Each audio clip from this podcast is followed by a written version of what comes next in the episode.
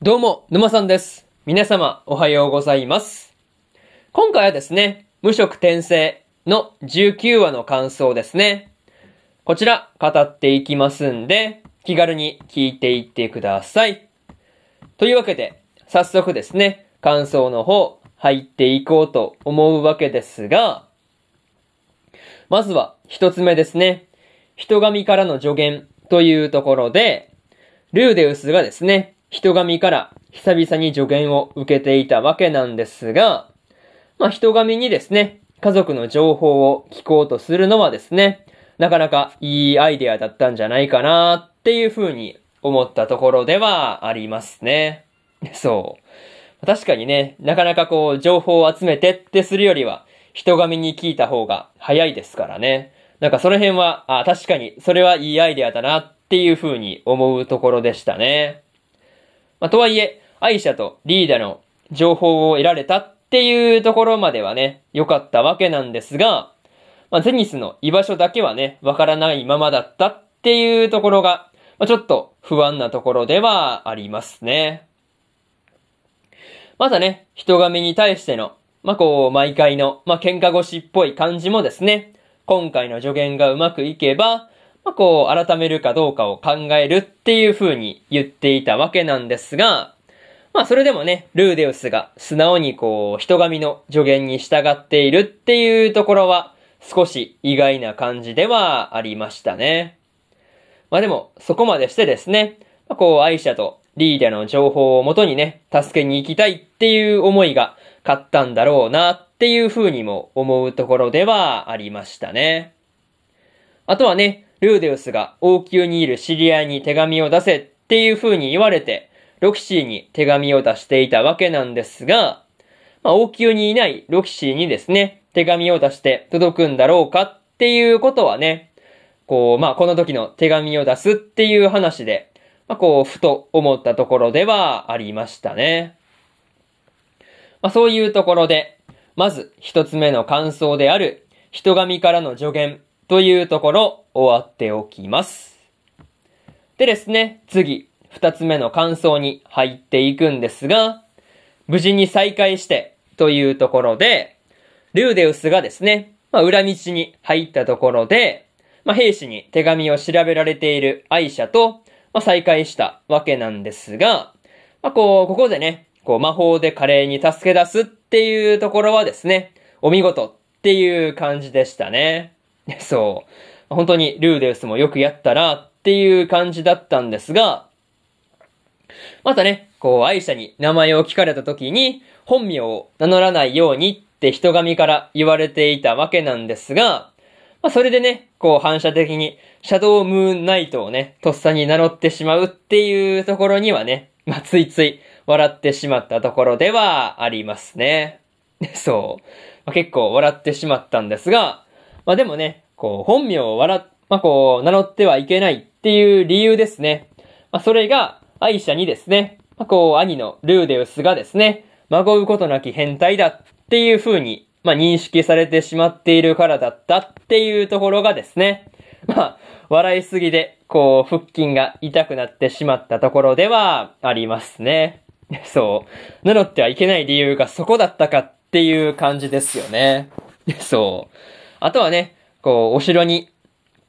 リーディアがいるんだっていうことを聞いたエリスとルイジェルドがですね、まあ、こう、早速、こう、まあ、城にね、突入していって奪い返そうっていうことで、まあ、本当に夜中に城を襲う気満々っていうところで、まあ、それを止めるね、デッドエンドの飼い主っていうところもね、なかなか大変だなっていう風に思いましたね。まあ、そういうところで、二つ目の感想である、無事に再会して、というところ、終わっておきます。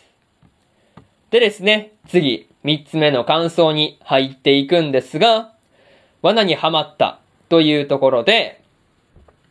ロキシーに会えるっていう風に思ったルーデウスがですね、まあ、城に行くと、まあ、第七王子であるですね、まあ、こう、パックスによって、まあ、罠にはめられてしまったわけなんですが、まあ、こう、まあ、捕まった場所がですね、まあ、そもそもがロキシーを捕らえようとして、まあ、まあ、ロキシーを捕まえるために作った魔法陣のある場所だったっていうところにはね、まあ驚かされたところではありますね。そう。またね、こう、ルーデウスを餌にして、ロキシーをおびき出そうとしていたわけなんですが、なんていうかね、こう、計画として、まあ、その計画が根本的なところから、こう、破綻しまくっていて、まあ、なんていうかね、そんなこう、破綻した計画のせいで、捕まったルーデウスからしてみれば、まあ、なんか、なかなかね、笑えないところではありましたね。まあ、それと、まあ、こう、パックスがですね、部下であるジンジャーたちを、まあ、こう、脅迫するっていうことで、まあ、こう、思うように、まあ、一応動かしてはいたわけなんですが、なんていうかね、こう、脅迫しないと部下も動かせないのかっていう風に思うと、なんかね、見ていてかわいそうに見えてきたところではありましたね。そう。さすがにそういうところはちょっとかわいそうな感じだったんですが、まあ、とはいえ、ロキシーを捕まえるためにですね、こう、まあ、作られた魔法陣を、ルーデウスがですね、まあ、こう、脱出することができるのかっていうところで、かなり気になるところではありますね。まあ、そういうところで、三つ目の感想である、罠にはまったというところ、終わっておきます。でですね、最後にというパートに入っていくんですが、今回でですね、ルーデウスたちが無事に中央大陸に渡っていたわけなんですが、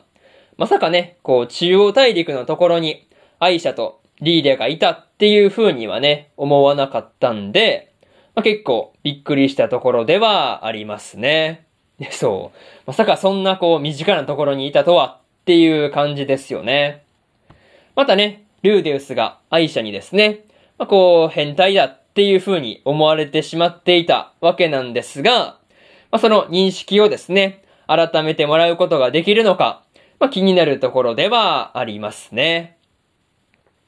まあ、それと、パックスに捕まったルーデウスがですね、まあ、こう、あの場所から脱出することができるのか、まあ、そこにもね、注目しておこうと思いますという話で、まあ、とりあえず次回でですね、アイシャとリーレを助け出すことができるのか、楽しみにしておきたいところです。まあ、そういうところで、今回の無色転生の19話の感想ですね。こちら、終わっておきます。でですね、今までにも1話から18話の感想はですね、それぞれ過去の放送で語ってますんで、よかったら過去の放送も合わせて聞いてみてくださいという話と、今日は他にも3本更新しておりまして、先輩がうざい後輩の話の第7話の感想と、